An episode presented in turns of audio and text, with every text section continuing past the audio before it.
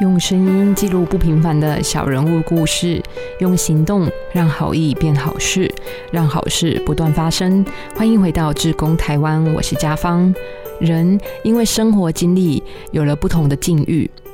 有了不同的故事。每一个独特的故事，成就了多元文化社会。跨国婚姻家庭不是一个问题，也不是社会上的弱势。其实新住民夫妻内心的渴求和你我没有什么不同，我们一样都向往幸福美好的生活。他们不需要同情，也不需要怜悯，而是期盼能够得到真心的接纳。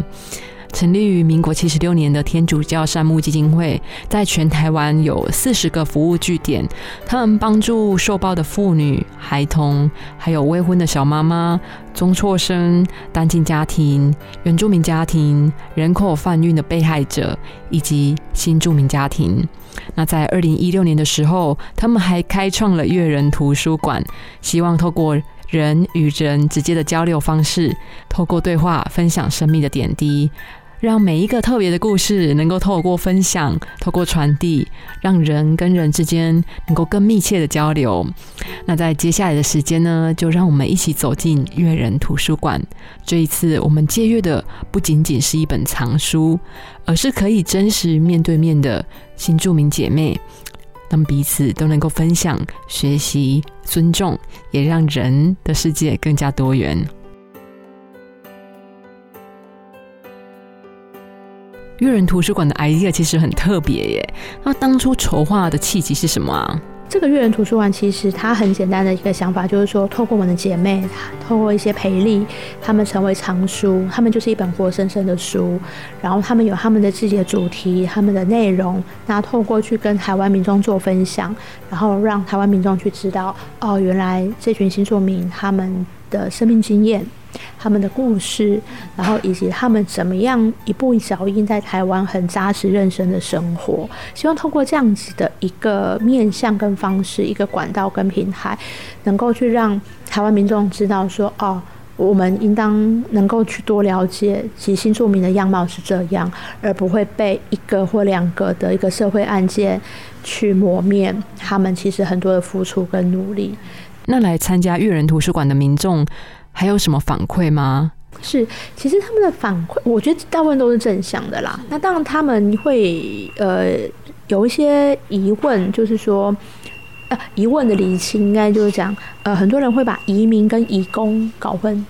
对对对，那他们其实透过这样方式，就是哦，原来移民是呃可能这样的婚姻移民来到台湾，那移工是因为工作等等的。那除了这个之外，我觉得是能够去。啊，知道说原来他们是生活这么的这么的不容易，然后还有他们很强韧、很坚韧不拔的那一块，我这东西是能够去打动到他们啊。对，会觉得说啊，看看他们会觉得说自己应该要再再努力，所以我就说我的家人看完之后会觉得他们很厉害，这就是很佩服。像是呃，觉得说自己人生地不熟来到台湾，然后因为他们多半很快就是进入到成为母职的那个角色，然后。又要工作，又要顾家，然后又要顾小孩。那其实，在自己都的状况都还没有 ready 好的时候，他其实很多的角色跟很多的责任，就是一夜之间都跑出来了。对，然后面对这样子多重的挑战，他们怎么样去应对？其实我觉得，对于来阅读的人，其实他们会有很多的感受，然后会也会觉得，就是说啊，也许自己应该要再更珍惜。对。我觉得是一个这样的一个部分啊。那我觉得其他的像是，嗯，他们也会有机会能够带其他的朋友来听。我觉得这也是很重要的，就是说这样子的一个平台，这样的一个呃内容，怎么样能够让更多的人知道？对，因为嗯，我觉得好的东西要能够传出去，其实是不容易的。对，但是因为不好的东西很快就会 对，所以我觉得在这个推展上面，它是辛苦的。是辛苦的，那但但我们觉得它是重要的啦，所以我们还是会坚持的，就是继续把这样子阅人图书馆的东西能够分享出去。那刚刚千家你其实有提到说，呃，要消弭台湾民众呃对于新住民姐妹，尤其尤其是东南亚新住民的歧视，最主要还是要做预防的动作。那从那先从姐妹们做起，第一个。那再来第二个就是像千家你刚刚分享的哦，阅人图书馆就是要开启姐妹们跟社会对话的可能性。那除了阅人图书馆之外，你们怎么样去进一步的让姐妹们跟社区对话呢？嗯。呃，早期呢，我们的一个经验是，除了阅人图书馆之外，我们有培力，我们在五谷那边有一群姐妹，我们五谷，我们五谷那边有一群的新住民妈妈，然后我们让他们成为社区特派员。呃，那个社区特派员的样子，其实是我们让他，呃，因为五谷是他居住的环境，所以他一定比我们熟嘛。那我们就让他来带我们去介绍他生活的样，他生活的社区。比如说，以这群妈妈来讲，他们很常会使会去到地方就是菜市场，对对对。那就他带我们去他常去的市场，他带我们去他常去的店家摊贩，然后有他们有这群妈妈去跟摊贩介绍我们是谁。对，我觉得这其实是一种，就是地主，你知道吗？他们有那种。的地利之变，对，然后他就是那里的王，他就是那里的组织，由他来介绍我们。那其实，在这个过程中，我们会也会发现到说，其实社工跟服务对象跟这群社区妈妈，我们的那个权利位置好像也越来越近。我觉得这也是我们当初很想要的，就是说，我们不想要去。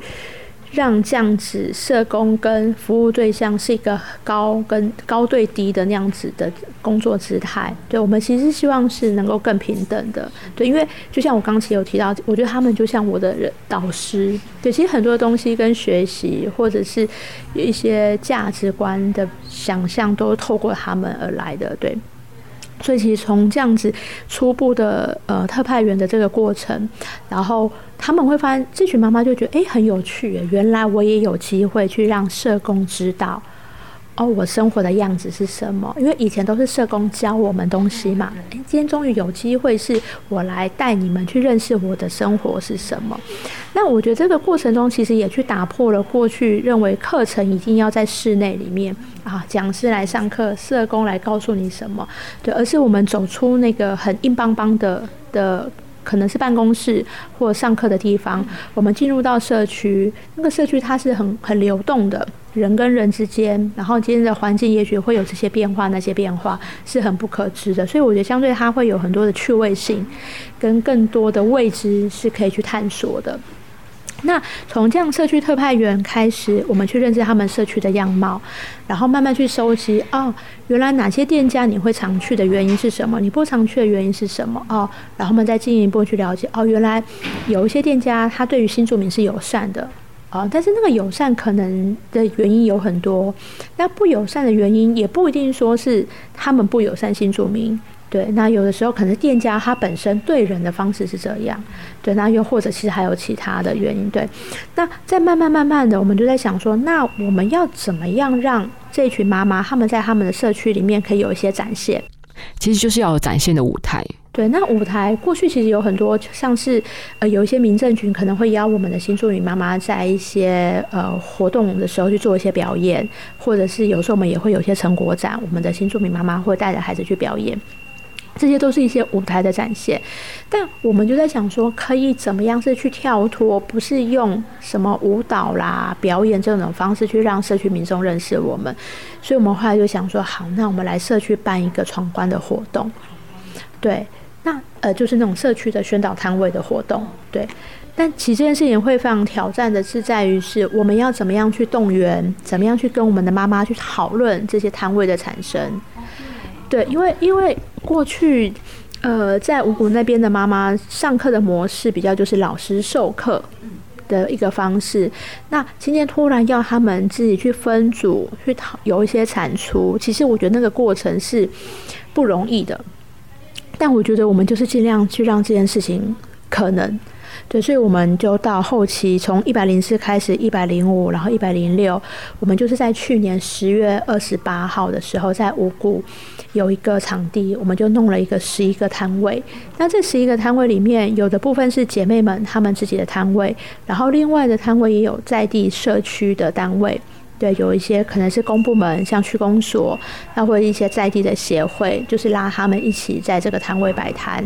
对我觉得透过这样的方式，然后民众他就是在去每一个摊位去做体验。但我觉得，当我们以新住民为主的话，我们的体验一定就是跟他们的文化为主。那有的就是服饰，对，去认识他们的服饰。那有是认识他们的铜腕，对。那这个铜腕呢，怎么产生？其实也是我们。那一就是一年来不断去跟姐妹们讨论，诶，有哪些是你们家乡的铜腕？那这个铜腕怎么玩？它的规则是什么？它需要哪一些教具？对，他需要哪些器材等等？我们就去跟姐妹讨论，然后把它弄出来，然后让他们在那一天活动的时候是可以跟民众做这样的互动。对，然后还有语言，其实大家对语言是会蛮好奇的。对，那所以我们也用了几句。可能民众会好奇的语言，我们就把它当做是今天你可能要出国，你会需要学的一些语言，比如说，哎，这个东西可以便宜一点吗？啊，厕所在哪里？你好吗？我爱你等等之类的语言。然后我们就分成很多国家的，然后让民众来选。啊比如说他今天选到泰国的语言，然后他刚好就抽啊，抽到厕所在哪里，那就可以教他后奶有听奶，这就是泰文的厕所在哪里。当然我讲的没有很标准，但是这是我去泰国我最喜欢讲的一句话。就是厕所在哪里？这很厕很很重要吧？对对对对对。然后另外一个食材的部分，嗯，过去大家我们自己去参考很多摊位活动的时候，食材的那一块，食的那一块都是。大家做好现成的东西给大家吃啊，这个可能是呃木瓜，呃凉拌木瓜，这可能是生春卷，然后这个是什么酱汁、椰奶、咖喱等等的，对。但我们就在想说，可以怎么样是更多元化的，对。所以我们后来让呃食的那一块，我们是，我们一样还是会做出很多菜色的图章，对，它可能是什么月亮虾饼。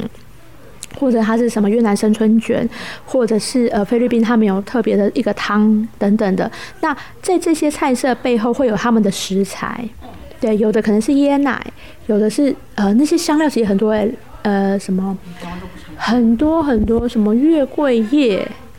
哦，然后有一些是虾酱，然后还有一些是什么豆等等的。因为那个翻译其实还有什么罗望子、罗望果等等的，就是我们真的就是想办法把那些。食材找到，然后就分装，然后让民众去哦，去闻这个味道，去摸摸看这个味道，去看看它的颜色、它的形状。我我觉得这其实我们后来想想，这是一个去跳脱大家觉得吃食物这件事情，除了吃之外，还可以用什么样的方式去认识，而不是只是去知道这个料理，而是知道这个料理背后为什么会有这些食材。对，就是就文化的部分，就是新住民姐妹的部分，我们就是让他们。可以透过这些内容去跟民众互动，对。那其实姐妹们，我们当天结束之后，我们都有再去做简单的访谈，就是听听他们的想法。他们其实都觉得说，当然刚开始很紧很紧张，而且他们其实对于这个活动的想象，其实就会觉得没想到真的可以办成功，然后没想到真的会有台湾人来。我觉得这种感觉是一个很大的成就感跟进步。因为他能够走出上课的地方，然后走出自己的家，然后在自己生活的地方跟我们不认识的人做这样子的交流，我觉得那个真的是很值得肯定的耶，而且对他们来说是一个很大的突破。对，所以，我我觉得，呃，不管是阅人图书馆，它是用这样的一个平台方式去跟民众互动。之外，那我们在五谷就是操作一个，嗯，直接更多的这样子的对话方式，可能是透过摊位活动，或者是一些资源单位的拜访，带着姐妹们去到资源单位去展现他们一些文化的内容，有一些对话交流，这些都是我们朝向社区里面有在做的事情。朝向社会，那就不能不提到洋甘菊志工成长团哦。呃，千娇，我其实很好奇啊，为什么会用洋甘菊的意象？我去查了一下洋甘菊的花语，它代表着苦难中的力量，不服输，不输给逆境的坚强。当初取名是因为背后的意涵吗？洋甘菊，对，当时候，嗯，会叫洋甘菊，其实是洋甘菊它的功能很多，就是它可以做花茶，还有是护手霜，还是乳液呀，有的可能可以做成精油等等的，会。就是取这种它有很多样貌的展示，呃，很多样貌，很多的功能，然后从这部分是看到原来姐妹们也是这样，她今天不是只有一个妈妈的样子，她其实还有在很多的地方有她自己的才能，有很多它的强强项，是我们需要去发掘的，所以就找出这种的感觉，然后就选择是洋甘菊。哇，好特别哦！每个人对他的解读都不太一样哎。对，像比如说以平华来讲，他现在是很棒的通译，很多的那些特约通译都会找他去帮忙。对，就是你你回到十年前，时间拉回十年前，你不会知道说啊，平华之后会长成这个样子。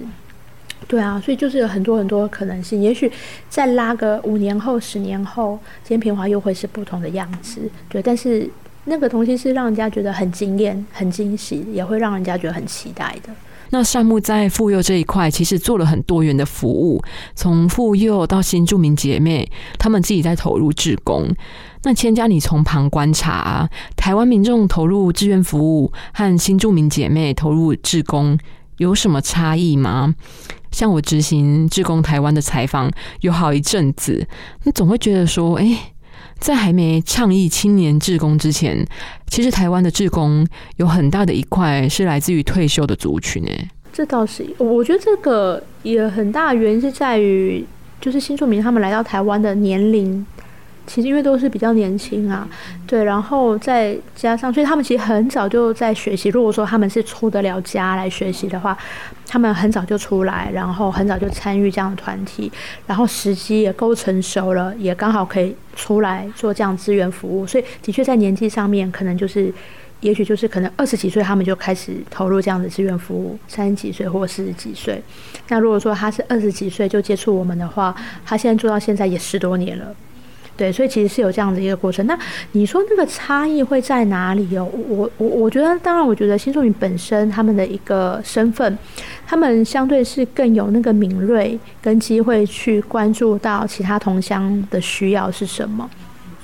所以，我我刚刚有讲到我们的那个洋甘菊的职工成长团，其实我们里面有一个关怀组，对，呃，关怀小组，洋甘菊关，洋甘菊关怀组，对，之类的名称，对，那其实这个东西主要是让我们的这群妈妈们，她们有透过一些呃训职工的训练，包含同理心的训练啊，或者是一些福利资源的认识、建立关系等等这些东西，还有伦理的东西，然后让他们可能是分组，用分组的方式，就会去到其他的新住民家庭去做关怀方式，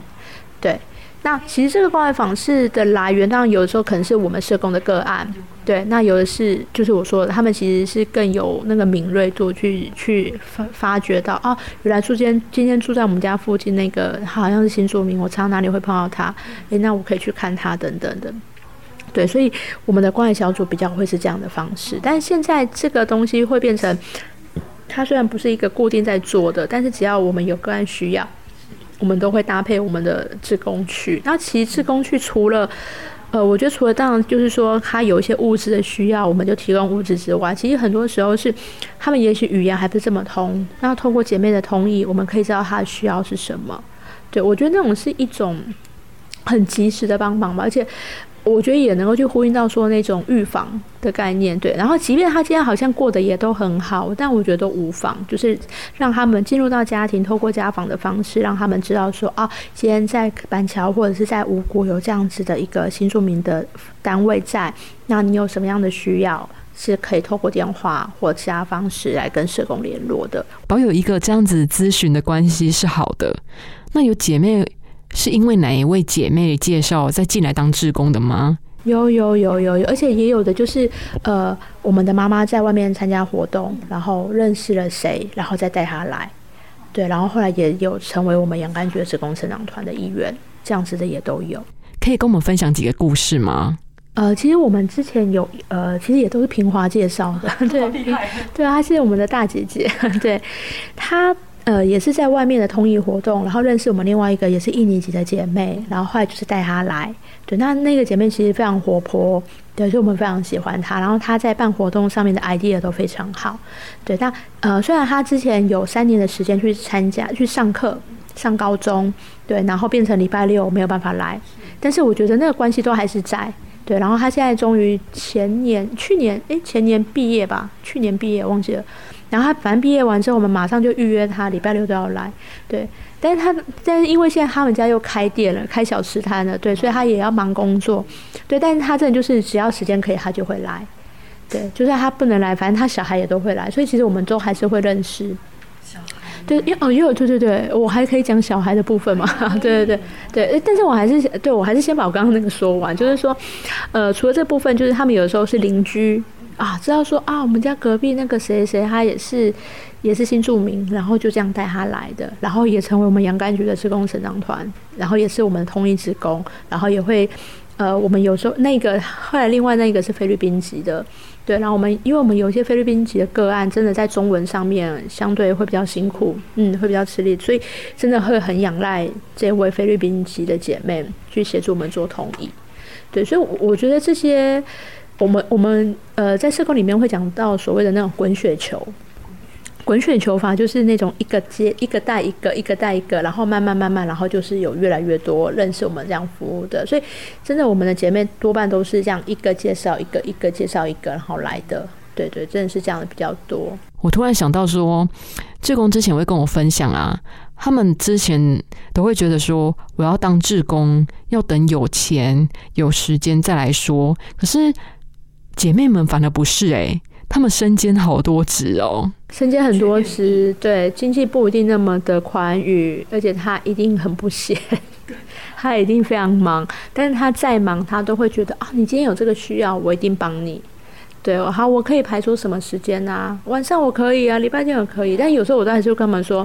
真的也也不要这么，对，也是要有一些自己的生活时间呐。对，所以我觉得这个对，也不会也很谢谢你提到这件事情，因为真的他们。我觉得他们常，我不知道会不会是因为，呃，也许不管是同乡或不是同乡也好，因为他们知道说大家都从这么远的地方来到台湾，你在生活上面，我觉得很容易去勾起他们过去的一些画面。我觉得更让他们知道说啊，在那个时候的我，其实我会很希望可以有一个什么样的人在旁边陪着我，对，即便只是说个几句我家乡的话，或者只是带个我家乡的小点心来。或者是他带我来到这边，我可以听到我熟悉的语言，闻到我熟悉的食物的味道，这样都好。对，我觉得这种东西，所以我我其实会从他们身上看到很多的感恩。对，那个感恩不是说什么今天他因为有钱或者他有闲，而是他知道过去有被陪伴过的那个重要，他也希望自己有能力的时候可以能够有这样的付出。很常会听到他们这样讲。其实我们有个姐妹。她除了在这边做职工之外，她也在别的 NGO 单位做职工。对对对对，就是是一个，哦，真的很佩服她哎，就是说能够能够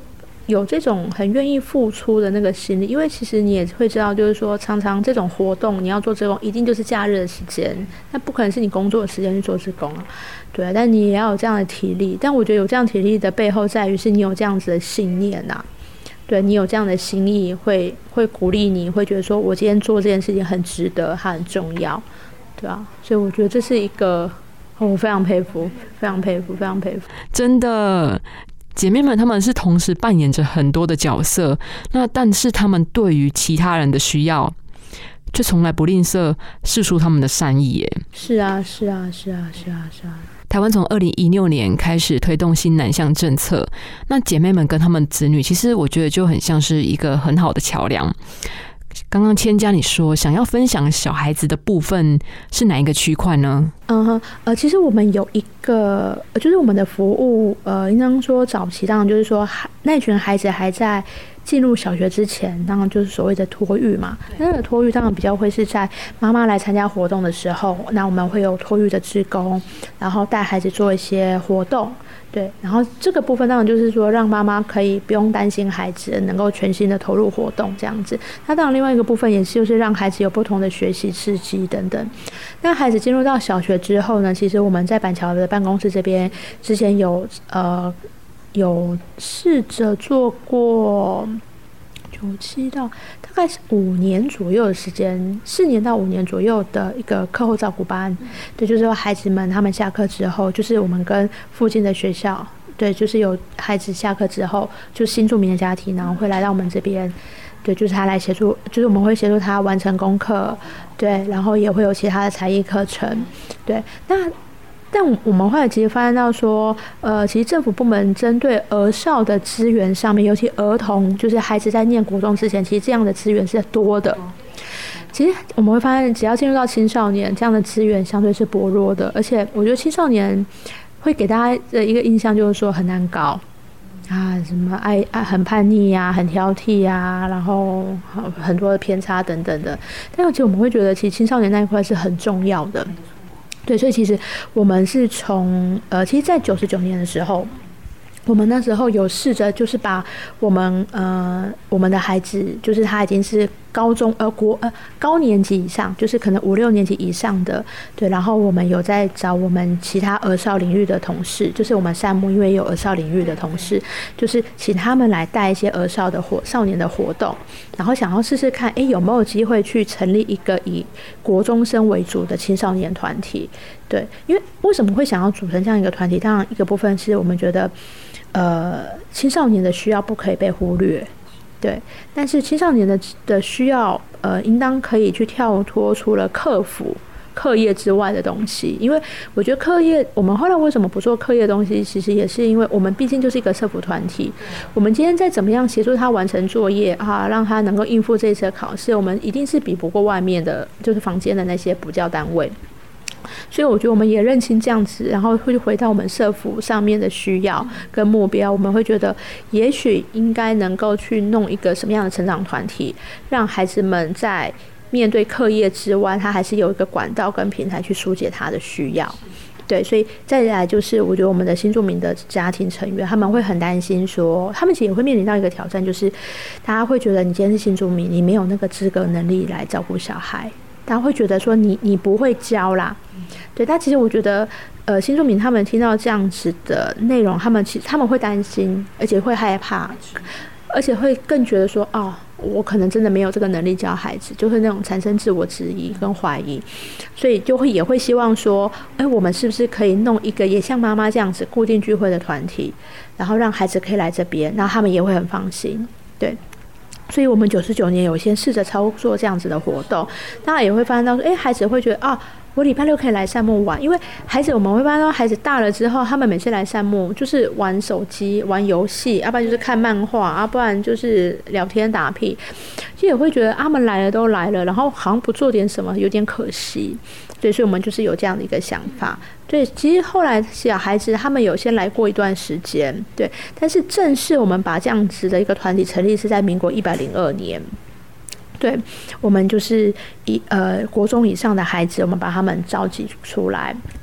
前面也先透过一些团体凝聚的活动，他们去溯溪等等的这样子，然后去让他们知道说好，那我们的培根就正式成立。对，所以这样子一个培育根基青年团，我们简简称叫培根培培根。那我们就是礼拜六早上会固定的聚会，然后那个主题其实一定不是跟上课有关，那应该说不是跟课业有关，对。但是那个主题到底会是什么？其实就是回到他们的生活。有的时候是人际关系，或自己的情绪的整理，对然后或者是两性关系，然后或者是金钱观等等，或目标怎么样挑战自己等等。那到后面，其实我我后来有放更多的是呃跟媒体判读有关的东西，对我觉得这个东西是还蛮重要的。然后以及怎么样去认识社会时事，比如说也带他们去认识一些转型正义的东西，或者是呃婚姻平权等等这些东西，我觉得都是。有机会让孩子们去学习跟认识，我们倒不是要告诉他所谓的正确答案，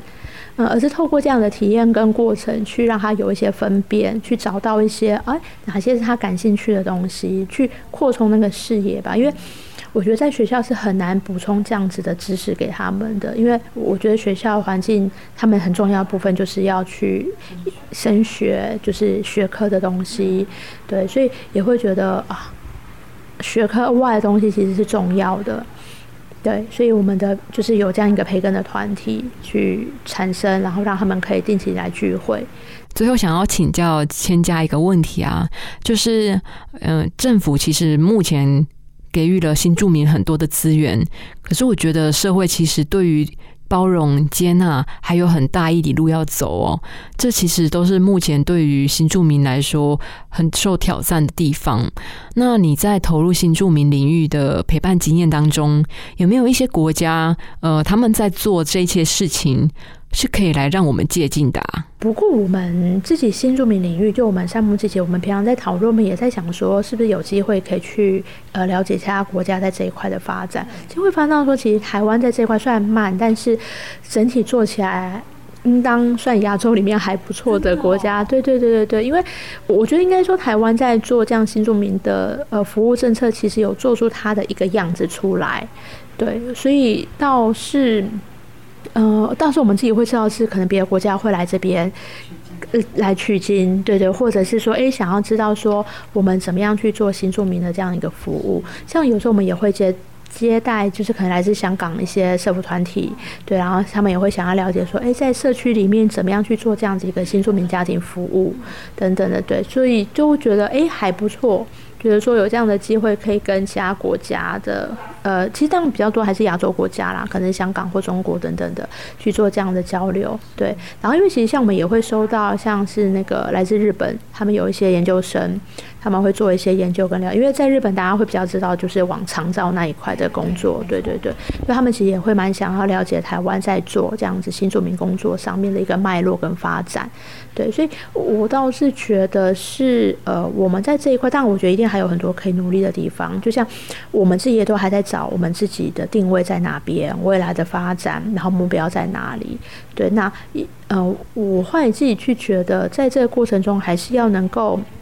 去看到他们的需要是什么，对，那个需要是以他们自己的眼光啊，他们自己觉得那个的需要，我觉得才是需要，对，而不是我今天在一个外围的位置去，呃，很趾高气扬的觉得你应该要什么，对我就不会是这样子的，对对，所以就是在想怎么样再去回到新作品他们本身，以他们为主体去发展那样子的工作。其实我觉得这个东西都是，呃，很有机会让大家去看到，今天我们的移民来到台湾，他们的样态是什么？他们不是只有一个可能就是为了钱，然后工作等等的这样子的一个东西。对，所以我觉得，嗯，透过这样一个方式，其实是有机会让。台湾看到他们不同的样貌，我觉得那也是一种新的活，其实很有一种那种嘉年华的感觉。因为其实像呃，以去年在台北市办的国际移民日，它其实很有趣的是，它有一个不，它有一个采接的活动，它就是让很多国家的一些不同的一些团体，他们就穿上自己国家的服装，然后就是在那个二二八公园外围那边，他们有一段路的采接，对，那其实是很热闹的，对。然后另外，然后他们其实当天还有一个活动是在那个。台北车站的那个棋盘阁，他们也是有一些活动，就，那我觉得这些东西都能够去让台湾人去意识到说。嗯，台湾其实是呃民族很多元性的一个国家，对。那除了我们有什么可能客家、闽南等等，或平埔族、原住民等等，其实还有很多我们这一群来自不同国家的移民，对。然后他们怎么样在这边去展现他们的特色？对，我我觉得这些东西都是有去搭配到政府的一些政策，用一些比较软性的方式。对，那我我觉得还会想要提到一个，不因为你刚刚讲到亲子嘛，其实移民署他们有推一个那个海外子女的培力计划。对，那我觉得这个东西它很棒的是在于说，嗯，它能够让孩子们他去申请这样的一个计划，然后跟着自己的新住民，呃，就是可能是爸爸或妈妈，然后去到他们的母国去认识那边的文化。对，那那我觉得。这个过程中，其实是有机会让孩子，他是真的是去回到那个地方去学习，而不是今天我今天在在台湾，好，可能是我的爸爸或者妈妈，他就是用口说或者看照片，那其实是无感的。对你真的是非得要去到现场，你才能够有一些理解。因为像我们也有听过，是孩子们他真的跟着妈妈回去之后，他才知道说，哦，原来妈妈常说的哪个水果是长这个样子啊，原来就是我的外婆是这样子，然后或者是在那边的节庆，原来服装是怎么样。我觉得这些东西都是很棒的，就是说能够让孩子们也好，或者让新说明本身有这样的机会，我觉得那是去真正去达到一个教育的过程啊，对。是啊，要用一些比较软性的方式，让大家潜移默化的能够来去认同新住民姐妹，她们其实也是生活在台湾这片土地很重要的一部分。那其实生活啊，我们觉得还是要多一点同理啦，同理、关怀、倾听，那更需要去理解不同的生命经验。我常觉得啊，社会其实就是对于不同的族群，他认知不太够，所以有时候总是想要以童话的方式来让新住民变成台湾人。虽然说我们总会讲入境随俗。但是在尊重不同的文化观点之下，其实我们也可以多去了解已经生活在生活周遭的这些朋友，那让他们可以在融入台湾社会的时候，能够更容易一些些，让彼此都能够更进一步的用心相处。谢谢千家这两集的陪伴还有分享，谢谢。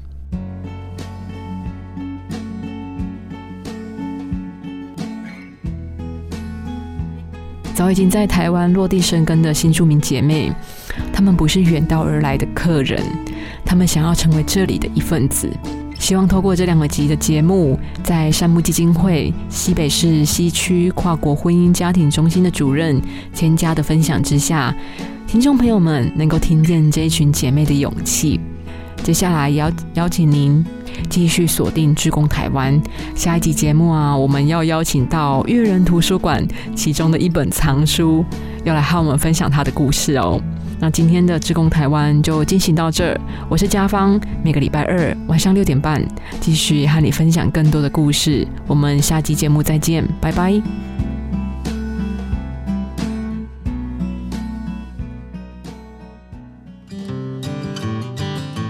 你一旦投入志工的行列之后，我觉得是自己收获最大。